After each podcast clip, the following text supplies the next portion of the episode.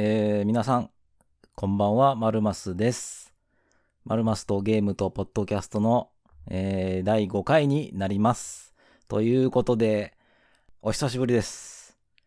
いやいや、マルマスさん、どうした？やめたんじゃなかったのか？という、えーお声をいただきそうですが、いろいろあって、再び続けることにいたしました。大変申し訳ございません。というか、えーお騒がせいたしました。どうしてやめる、えーやめてしまったのか一度。そしてなぜ、こうも簡単に、えー復帰することになったのかというのをですね、えーノートの方に書いてありますので、まあご興味ある方はですね、え概要欄のリンクにね、ノートの、えアドレス貼ってありますので、そちらの記事を、えーご覧になってください。まあ、そうですね。まあ、最後の雑談コーナーの方に、まあその理由なんかもね、ちょっとお話の方で、えーさせてもらおうかなと思いますので、まあ何はともあれね、えーまあおよそ1ヶ月半ぶりの、えー更新となりますが、えーまた再びね、えーゲームの話をしていこうと思いますので、えーよかったら聞いてやってくださいと。えーということで、それでは、えー今週の、えーゲームニュースの方に行きましょうか。そうですね。あの、まあ、久しぶりの配信、配信じゃないや、えっ、と、ラジオですね。ポッドキャストということなので、多分、あの、過去回をわざわざ聞いてる人はいないと思うので、まあ、大半の方はね、えーこっから聞く人が多いかもしれないので、まあ、ちょっとね、えーこのポッドキャストの内容を簡単にお話ししておきますか。はい。えー私、マルマス、えーゲーム大好きおじさんでございまして、えーそうですね、ゲームの話をしてみたいなということでね、3月からポッドキャストの方を始めました。で、えー基本的にですね、えーゲームの話といっても、え家庭用ゲーム機で遊べるゲームを中心に話していこうと思います。えー、任天堂スイッチだったり、PS5 だったり、うん、そのあたりですね。えーパソコンのゲームとか、あとスマホゲームは基本的には、えー取り扱わないです。はい。で、えーその週にあったゲームの中から、えー自分が興味ある話題だけをピックアップしてお話ししていくというスタイルになりますので、まあ世間的にはね、ゲーム業界のね、大きなニュースとかがあれば扱うかもしれませんけども、うん自分が興味ないニュースはですね、あの、大きめの話題であっても取り上げなかったりするので、その辺はね、ちょっとご了承ください。で、えっ、と、ニュースソースのね、えーサイトとしましては、ファミツー .com と、えー、4gamer.net を、えー読みながら進めていこうと思います。ということで、えーやっぱり今週はですね、任天堂スイッチの、えーゼルダの伝説の話をしないわけにはいきませんね。はい。えーゼルダの伝説 Tears of the Kingdom、え今週ね、発売になりました。えー大ヒットのね、えー前作ブレス・オブ・ザ・ワイルドの、えー続編ということでですね、えーマルマスは、えーまだ買っておりません。はい。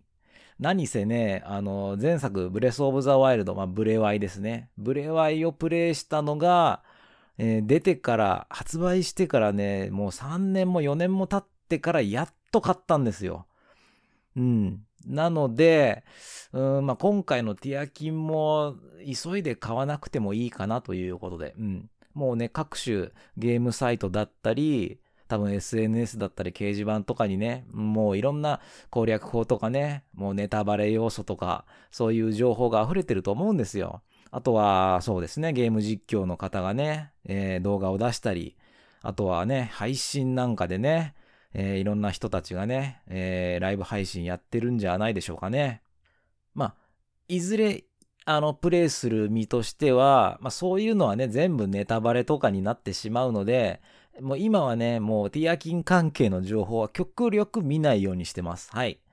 えーちゃんと自分で買って、えー自力で、えークリアしたいので、もうティアキンのね、情報はもう完全にもうシャットアウトしております。はい。まあそうですね。前作ブレスオブザワイルドは、えーそうですね。やっぱりスイッチを、えー買って一番やっぱり面白かったゲームなので、うん。まあ、ティアキンは、まあ、いつになるかはわかりませんけど、間違いなく、えー買いますので、はい。まあ、ブレワイはそうですね。まあ、そこまでやり込んだってわけではないんですけども、まあ、あの、最高にね、面白いゲームだったし、ただやっぱりね、あの、まあ、詳しくは言いませんけども、まあ、エンディングの流れからして、あ、これは間違いなく続編あるなと思っていたので、うん、そうですね、やっと、えー、発売してくれたなという感じですかね。うん。なかなかね、あの、ゼルダとかね、そういう任天堂のビッグタイトルっていうのは、まあ、セールとかもね、なかなか来ないので、まあ、普通に定価で買うことになるとは思いますけどね。はい。まあ、ということで、えー、買ってもないし、えー、情報もシャットアウトしているということなので、えー、ティアキン、ティアーズ・オブ・ザ・キングダムの話は、えー、この辺にしたいと思います。はい。そしたら次の話題は、えー、5月のね、えー、プレイステーションプラス、PS プラスのね、えー、新しい、えー、コンテンツラインナップが、えー、公開されました。はい。やっぱりね、ゲームカタログ、えー、ソニーもね、力入れてると思うので、なかなかの、えー、ラインナップじゃないですかね、今回の。まあ、ざっと見た感じで、そうですね、やってみたいなと思うのは、やっぱり、えー、ラチェットクランクパラレルトラブルですかね。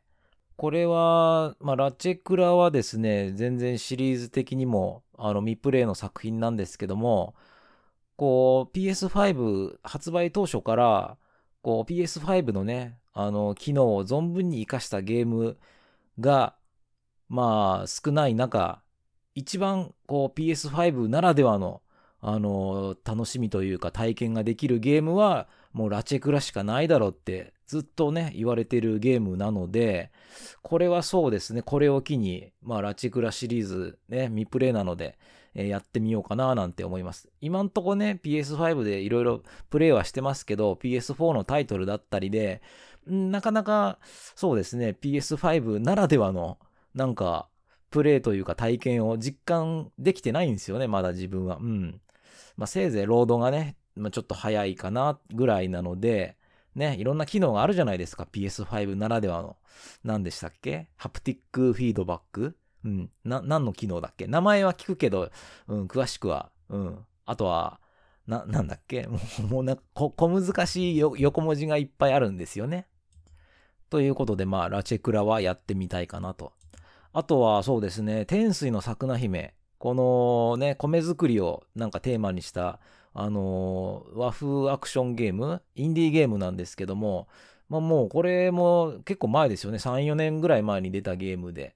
ずっとね、注目はしてたし、なんかちょくちょくセールで来るようになってたんで、いつかやりたいなと思ってたら、えー、ゲームカタログにね、入ってくれたということで。まあそうですね。ずっと欲しいものリストに入れといたんですけど、まあ消しますか。はい。ゲームカタログでね、タダでできるということで。うん。まあ、他にもね、いろいろあるらしいんですけども、そうですね。まあ自分が見た感じでは、やりたいのはこの辺りかな、ぐらいですかね。うん。あ、そうだ。PS プラスといえばそうですね。確か、新しい PS プラスにリニューアルしたのが、えっ、ー、と、去年の6月だったので、来月でね、PS プラスリニューアルしてちょうど丸1年経ちますよね。うん。ただ、そうですね。自分は、あの、リニューアル当初からね、あの、プレミアムに加入して、見たんですけれども、うーん、そうだな、PS プラスプレミアムの、えー、内容を享受できたかなということに関しては、うん、個人的には入らなくてもよかったかなぐらいですかね。一番、なんだろう、クラシックタイトルを、まあ、目玉というかね、目当てに、あの、加入したんですけれども、思ったよりもラインナップがなんか揃ってない感じじゃないですか。これから、うん、ラインナップが充実してくるのかなと思いきや、なんかそうでもないので、なんだろうな。かつてのね、PS ストアで買えたゲームが、ね、ほとんどあの、買えるようになるとか、そういうことになるわけでもないし、うん。なんか、初代プレイステーションのタイトルは、まあ、ちょくちょく入るんですけど、PS2 タイトルがなんか、うん、ちょっと全然入ってこない感じですしね。どうなのかなと思って。うん、だから、うん、この1年でなんかプレミアムの旨味がなかったなと、ちょっと個人的に思ってるので、まあ、残念ながら、うん、プレミアム解約しちゃおうかなって、この時点では思ってます。はい。プレミアムの一つ下のエクストラでも十分かなって思いますね。ゲームカタログ、それこそゲームカタログですよ。うん。メインにやる人は、もうエクストラでいいんじゃないですかね。うん。ゲームカタログもね、あの、特に興味ないし、なんか普通に、あの、オンラインマルチプレイとか、あとはフリープレイができればいいやっていう人は、ね、一番下のエッセンシャルでもいいわけだし、うん。高いお金をね、やっぱ出すんですから、うん、それなりにね、サービスは受けたいですもんね。まあ、ということで、えー、PS プラスのお話はこんなものにしましょうか。はい。さてさて、うーん、今週はあと何かあったかな？あ、これだ、パワープロだ。うん。えー、コナミのね、えー、定番野球ゲーム、えー、パワープロこと実況パワフルプロ野球なんですけれども、えー、アプリ、アプリがですね、えー、新しく、えー、発売に、発売っていうか配信か、配信に、えー、なると。うん。夏かな？夏リリースってことで。あれ？丸松さん、このポッドキャストでは、家庭用中心でスマホゲームの話はしないんじゃないのっていうことだったんですけど、あの、まあまあちょっと聞いてくださいよ。うん。あの、自分がね、ここで話すってことはちゃんとね、あの、わけがあるんですよ。うん。で、えー、夏にね、配信されるパワープロアプリなんですけれども、えっ、ー、と、栄冠9。これが、えー、メインというか、もうこの栄冠9だけのアプリになるのかな？うん、ということで、うん。栄冠9はですね、まあ、パワープロのね、あの、いろんなモードがパワープロってあるんですよ。ね。選手を育てるサクセスとか、あの、チームをね、組んで勝ち抜いていくパワーフェスとかね。うん、そういう中で、えっ、ー、と、高校野球の、えー、監督になってね、え、野球部員をね、え甲子園優勝に導くっていう、栄冠9っていうモードがあってね、これは、あの、すごい、あの、シリーズの中でもね、人気の、あのモードで、もうこの栄冠ナインがやりたいからパワープロ買うっていう人もいるくらいなんですよ。パワープロって、あの、投げたり、打ったり、守ったりっていう、基本的にアクション要素が必要なんですよね。うん。だから、アクション要素が苦手な人っていうのは、やっぱりなかなかね、パワープロで、あの、いい選手が作れなかったり、ね、したりするんですけども、この栄冠9はですね、えアクション要素一切ありません。監督になって、選手のパラメーターをね、上げ、練習とかで上げて、あとは試合では、え、指示を出すだけです。だからアクション要素は一切なしでシミュレーションみたいなあのモードなんですよね。栄冠9っていうのは。で、それが、えっ、ー、と、スマホアプリのゲームで栄冠9だけに特化した、えー、アプリを、まあ今度出すということなんですよ。で、えー、それだけじゃなくて、まあ時期とか、あと対応機種とかは未定なんですけども、えー、家庭用コンシューマー向けにも展開されるということなんですよ。で、スマホアプリと、えー、コンシューマーのクロスプラットフォームもサポート。つまり、まあ、ハードの垣根を越えて、えー、対戦モードができるということなんですよね。うん。まあ、ということで、スマホゲームなんですけども、ゆくゆくは家庭用にも出るよっていうことなので、まあ、今回お話に、えー、挙げさせていただきました。はい。栄冠9ね。うん。えー、自分はですね、一番最後に買ったパワープロが、えー、パワープロ2020だったかな？うん。最新作はね、2022なんですけども、えー、2020はですね、まあ、サクセスだ、パワーフェスだ、えー、いろいろやりましたけども、栄冠9もね、もちろんプレイしました。はい。まあ残念ながら、ね、自分は甲子園優勝はおろか、甲子園出場すら えー、できなくてですね、うん。まあ、そうですね、いつも地方大会の、うん、何回戦ぐらいまでは行くんですけどね、うん、なかなか難しくて、うん。こう、毎回毎回ね、選手が入れ替わり立ち替わりするので、そこの育成がね、やっぱ難しいとこなんですけどね。うん。まあでも、繰り返し遊びたくなるね、ゲームなので、うん。まあちょっとこれ期待したいかなということですね。はい。さあ、それでは、えー、まあ、今週のニュースは、えー、こんなとこにしておきましょうか。はい。えー、それでは雑談の方に行きたいと思います。え、あ、えっとですね、えー、今週の、えー、ゲームニュースみたいなのが終わったら、えー、今自分がプレイしているゲームの、え雑談コーナーになります。はい。最初にこれ話しちゃうとね、あの、ゲームニュースを聞かせろっていう 人にね、あの、ちょっと配慮してないということで、うん。一番話したいことは、あの、一番最後に話すっていうタイプにします。はい。えー、現在はですね、えー、ストリートファイター6の、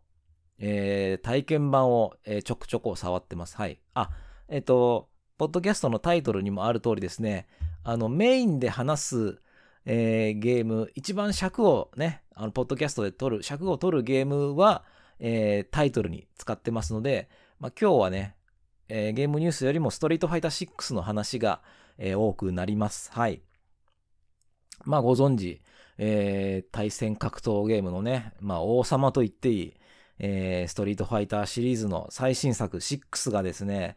まあ、いよいよ、えー、来月ですね、6月に、2日か、6月2日にね、もう発売ということで、えー、体験版をね、えー、まあ、自分がね、ポッドキャスト休んでる4月に、えー、体験版配信になって、まあ、ちょっとね、体験版、やり始めたのが遅かったんですよ。ゴールデンウィークあたりにやり始めて、えー、プレイしております。はい。でですね、やる前は、まあ、久々のね、ストリートファイターシリーズ、えー、やってみようかなということでね、買う気満々だったんですよ。うん。あ、えーと、一応そうですね、マルマスの、えー、格闘ゲーム遍歴というか、まあ、ストリートファイターシリーズですね、の、まあ、遍歴を話しますと、まあやっぱりそうですね、もう社会現象になって大ブームを巻き起こしたね、えー、ストリートファイター2から、えー、やっております。はい。もうそこからねいろ、いろんなシリーズを経て、うん、そうですね、スト4、ストリートファイター4までは結構やってたんですけども、そこから一旦やめまして、えー、そうですね、前作5、スト5は実は一切触っておりません。はい。で、スト5が結構長かったんですよね。もう6年か7年ぐらい今シリーズ展開してて。で、今更5やるのもなっていう感じだったので、結局ノータッチのままここまで来てしまいました。はい。なので、えー、スト4からの、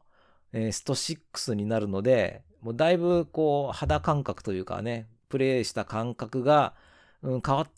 ちゃったなっていう感じですね。うん。スト4の頃はそうですね、Xbox 360で、もうね、バリバリオンライン対戦やってましたね。はい。あの、アーケードスティック、あの、ゲームセンターと同じ感覚でね、操作できるアーケードスティックもね、買って、もうガチャガチャガチャガチャやってましたけどね。はい。今、そうだな、アーケードスティック買うまででもないかな。うん。パッドでもね、結構対応できるように、えー、ストリートファイターシリーズになっております、今回。うん。という話もね、踏まえて、えー、ちょっとお話ししていきましょう。えっと、体験版でプレイできるのは、えー、ワールドツアーっていうね、新しいオープンワールドっぽいモードと、えー、ファイティンググラウンド。まあ、要は、えー、アーケードモードですね。いわゆるいつものストリートファイターのアーケードモード。この2つができるんですけども、うん、ワールドツアーの方はね、えー、やってません。はい。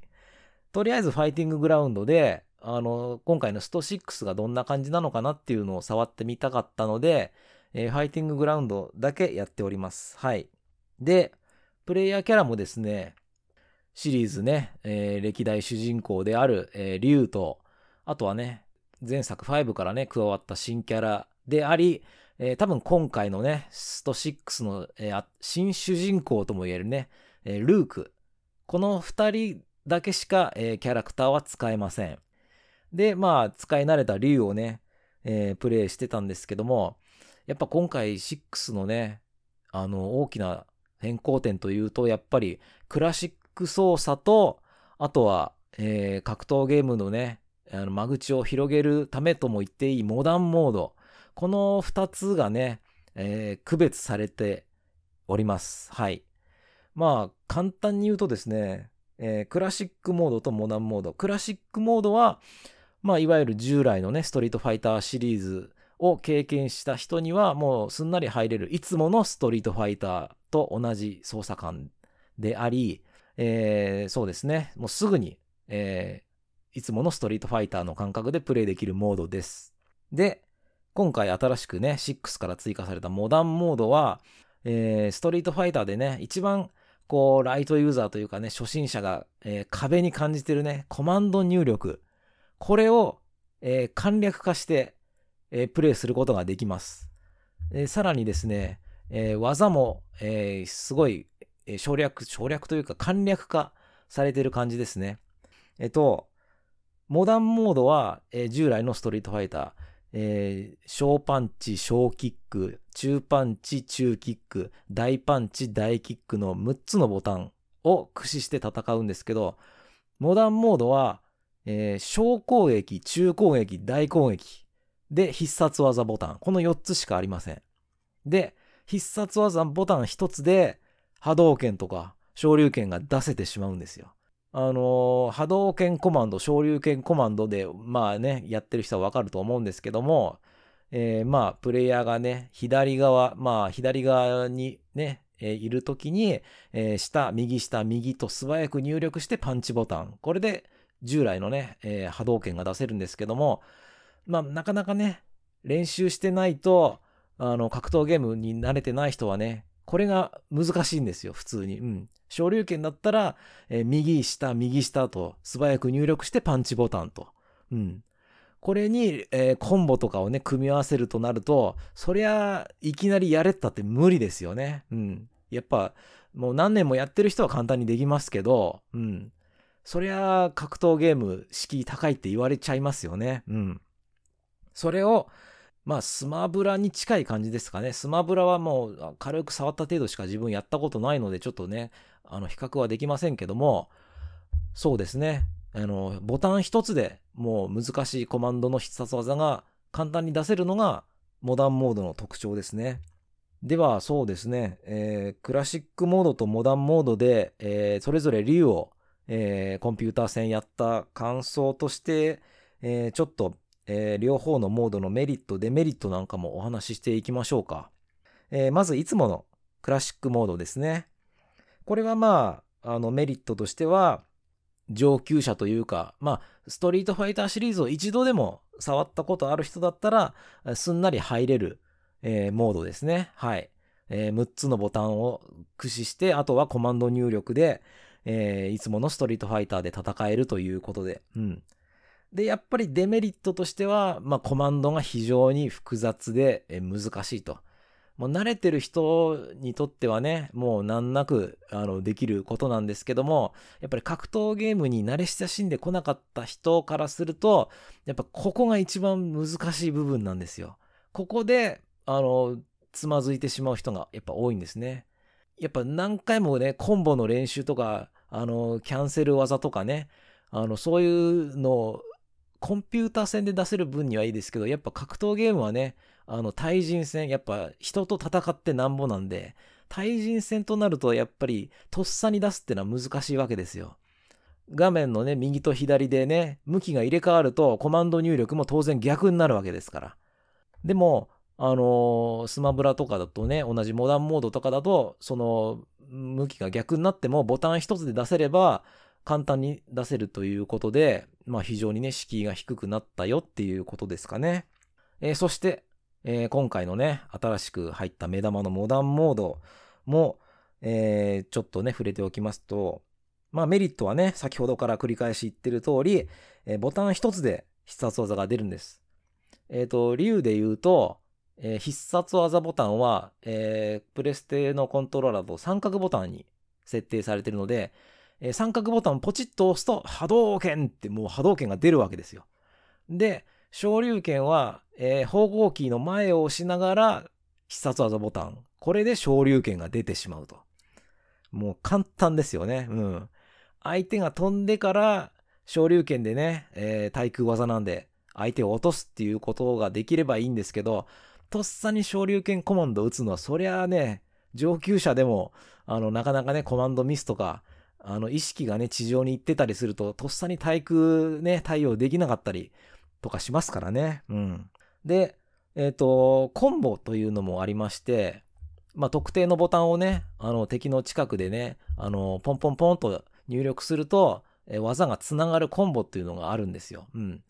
まあ、ストリートファイターシリーズはね、あの、コンボがないキャラとかはね、あの、そういう風に押しても技がつながらないんですけども、特定のコンボとかも、えー、モダンモードの場合ですと、まあ、ボタン連打で OK と。同じボタンをカチカチカチカチって、もうボタン連打するだけでもう手軽にコンボがつながってしまうと。これがクラシックモードだと、ね、えっ、ー、と、弱パンチの次は強、強パンチ、その次は中キックとか、ちゃんと指定されたね、あの、ボタンを順番に押さないといけないっていう。トレーニングモードだったらできても、これが実践でできるかってなると、それは難しいです、やっぱり。うん。だこのコンボも楽という。で、えっ、ー、と、モダンモードはボタン一つでも出るんですけども、あの、従来の波動拳コマンド、昇竜拳コマンドでも、えー、もちろん出ます。はい。ここがね、やっぱいいとこですね。はい。あの、やっぱ、ボタンの強さによって、あの、飛び道具の性能とかもね、変わるんですよ。例えば、竜だったら、モダンモードで、えー、ただ必殺技ボタンを押すと、波動拳が出るんですけども、速さが変えられないんですよ。一定の速さなんです。でも、波動拳コマンド弱パンチで打つと遅い波動拳。大パンチで打つと速い波動拳が出せるんですね。で、この使い分けが結構やっぱ対戦でも重要になってくるので、その使い分けが、まあ、ワンボタンだとできないっていうことなんですよね。ワンボタンの昇竜拳だと、あの、大の昇竜拳が出てしまうんです。大の昇竜拳っていうのはダメージは高いですけども、高く上がってしまうので、隙がすごい大きいんですね。なので、まあ、クラシック操作で出せば、あの、弱の昇竜拳だったら、威力は低いですけど、隙が少ないので、ミスってもね、あの、反撃を食らわないで済む可能性もあるので、そういう使い分けが、あの、できるんですよ。まあ、こんなね、便利なモダンモードですけども、まあ、残念ながらね、当然デメリットもあります。はい。まず、えー、従来のクラシックモードと比べると、モダンモードは、えー、ダメージが、えー、クラシックモードの80%となります。そうなんです。攻撃力が下がってしまうんですね。まあでも、プレイした感覚ではあんまり攻撃力が下がってるっていう感覚はなかったんですけども、やっぱね、あの、プロゲーマーとか、あの、e スポーツとかですね、活躍してる選手たちに言わせれば、やっぱり、あの、ちょっとダメージがね、低く抑えられてるらしいですね。うん。あとは、えー、やっぱり、技数が減りますよね。うん。あの、慣れてない人はね、あの気にならないと思うんですけども、やっぱプロゲーマーとか格闘ゲームが上手い人の目線から言うと、技の数が減ってしまうのは致命的だと。まあどういうことかというと、クラシックモードだとやっぱり6つのボタン小攻撃じゃなくて小パンチ、小キック。中パンチ、中キック、大パンチ、大キックなわけですよ。ただモダンモードだと、小攻撃、中攻撃、大攻撃の3種類だけなんですね。パンチとキックの区別がつかなくなってしまうんですよ。うん。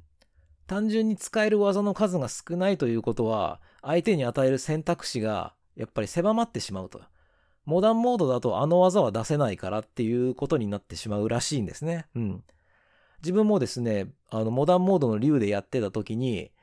しゃがみ中攻撃は全部中キックになるんですね。あ、しゃがみ中パンチはないんだ、と思って。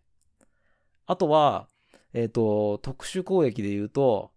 竜だったら、あの、方向キー前と大パンチで、溝落ち砕きっていうね、少し前に移動しながら多段ヒットする技があるんですけども、えー、これはクラシックモード専用になります。モダンモードでは、溝落ち砕きは出せません。あとは、えっ、ー、と、しゃがみ大攻撃をモダンモードでやると、えー、しゃがみアッパーになっちゃうんですね。あれ足払いないんだと思って。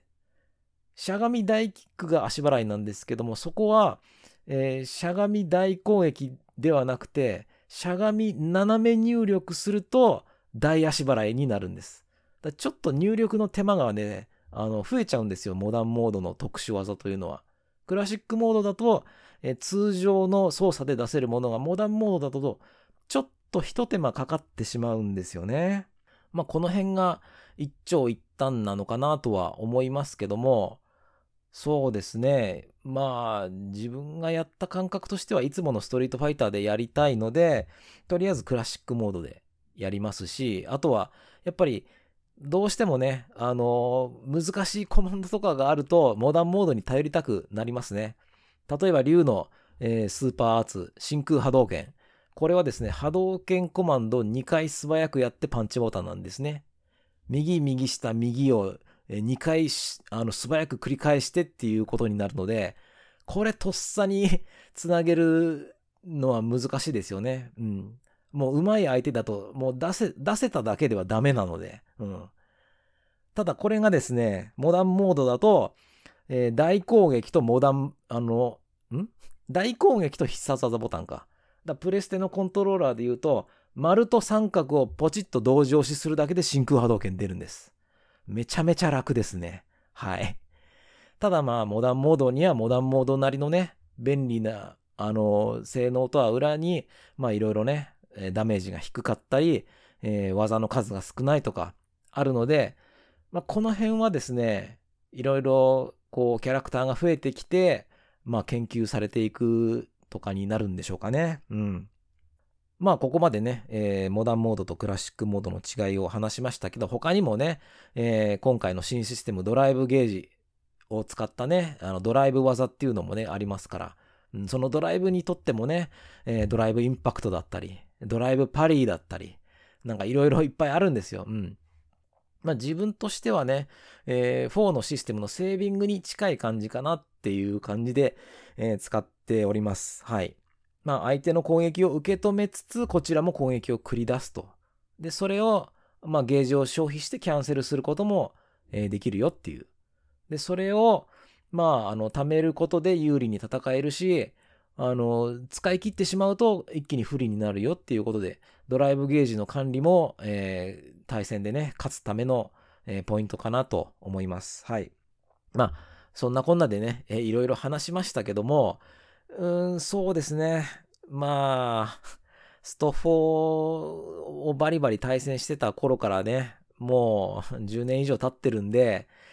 さすがに言うてもね、格闘ゲーム買ってたとしてもね もう、勝つまでできないと思うんですよね。もう反応もね、もうだいぶついていけなくなってますし、うん、やった感覚でもこれ、ね、アーケードスティックなしで今回やりますから、パッドでやるんで、ね、やりにくいっちゃやりにくいです。はい。できるんだったらやっぱりアーケードスティックでやりたいですけど、うん、そこまでや、やる情熱はあるかって言われるとね、うん、ちょっとないです。はい。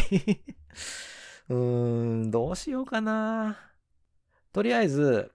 えっ、ー、と、来週ですね、5月19日からの3日間、えっ、ー、と、オープンベータテストがあるらしいので、まあ、これやればね、あの、誰でも、あの、3日間限定ですけどね、あの、オンライン対戦。なんかキャラもね、えっ、ー、と、去年やった、ね、クローズドベータテストと同じぐらいの規模まで、あの、開放して使えるらしいので、まあ、ここでまたね、やり込んだ人からの情報が出てくるんじゃないでしょうかね。うん。ということでね、えー、まあ、スト6体験版をプレイして、どうしようかなって え、迷ってる話でした。うん。あとはですね、まあ、もう何回もね、言ってますけど、スカイリムをまた 触っております。はい。で、メインクエストをね、あの、進めてるんですけども、もうさすがに何回もメインクエストクリアしたゲームなんで、ちょっと飽きてきてますね。はい。もうスカイリムはいいだろうっていう感じになっちゃってますね。うん。もうやってもやりきれないぐらいね、膨大な量のサブクエストがあるんで、まあメインクエストはほどほどにして、サブクエストをね、まあ適当に遊んでるだけでもね、スカイリム楽しいので。ということで、まあ、今回めちゃくちゃ時間、時間相当いってますね。もう30分とっくに超えてるじゃないですか。さすがに長いな、今回は。うん、ちょっと締めにしましょうか。はい。えちょっとね、スト6についてね、だいぶ熱く語ってしまいましたが、えー、こんな感じで、えー、3月からね、えー、ゲームの話をするポッドキャストをやってたんですけれども、まあね、ちょっと、なんか、誰も聞いてなくて自分が確認のためにしか聞いてないんじゃないかこれみたいな感じでね思ってなんかいろいろ気にしてやめちゃったんですけどもうんもう気にする必要なんかないなとうんポッドキャストなんてね、もう、あの、世界中にね、いろんな番組をやってる人がいっぱいいるんだから、もう、探してもらえるだけありがたいと思わないとダメですね。はい。もうそのくらいの気持ちでね、やっていきます。はい。あとはね、あの、自分が感じたこと、思ったことをね、まあ、ノートに書く以外でも、こうやってね、あの、誰かに話す。まあ、誰かわかりませんよ。あなたがね、日本人なのか外国人なのかもわかんないですけど、ね、いいです。あの、聞いてるね、あの、向こうに誰かがいると思って、自分がね、思ってること、感じてることをね、えー、話そうかなということで、えー、続けることにしました。はい。ということで、えー、毎週日曜日にこんな感じで、え自分がやってるゲームと、あとはその週にあった、えー、ゲームニュースの話をね、え、しておりますので、よかったらまた聞いてください。ということで、長々と失礼いたしました。え、本日は以上になります。マルマスでした。それでは。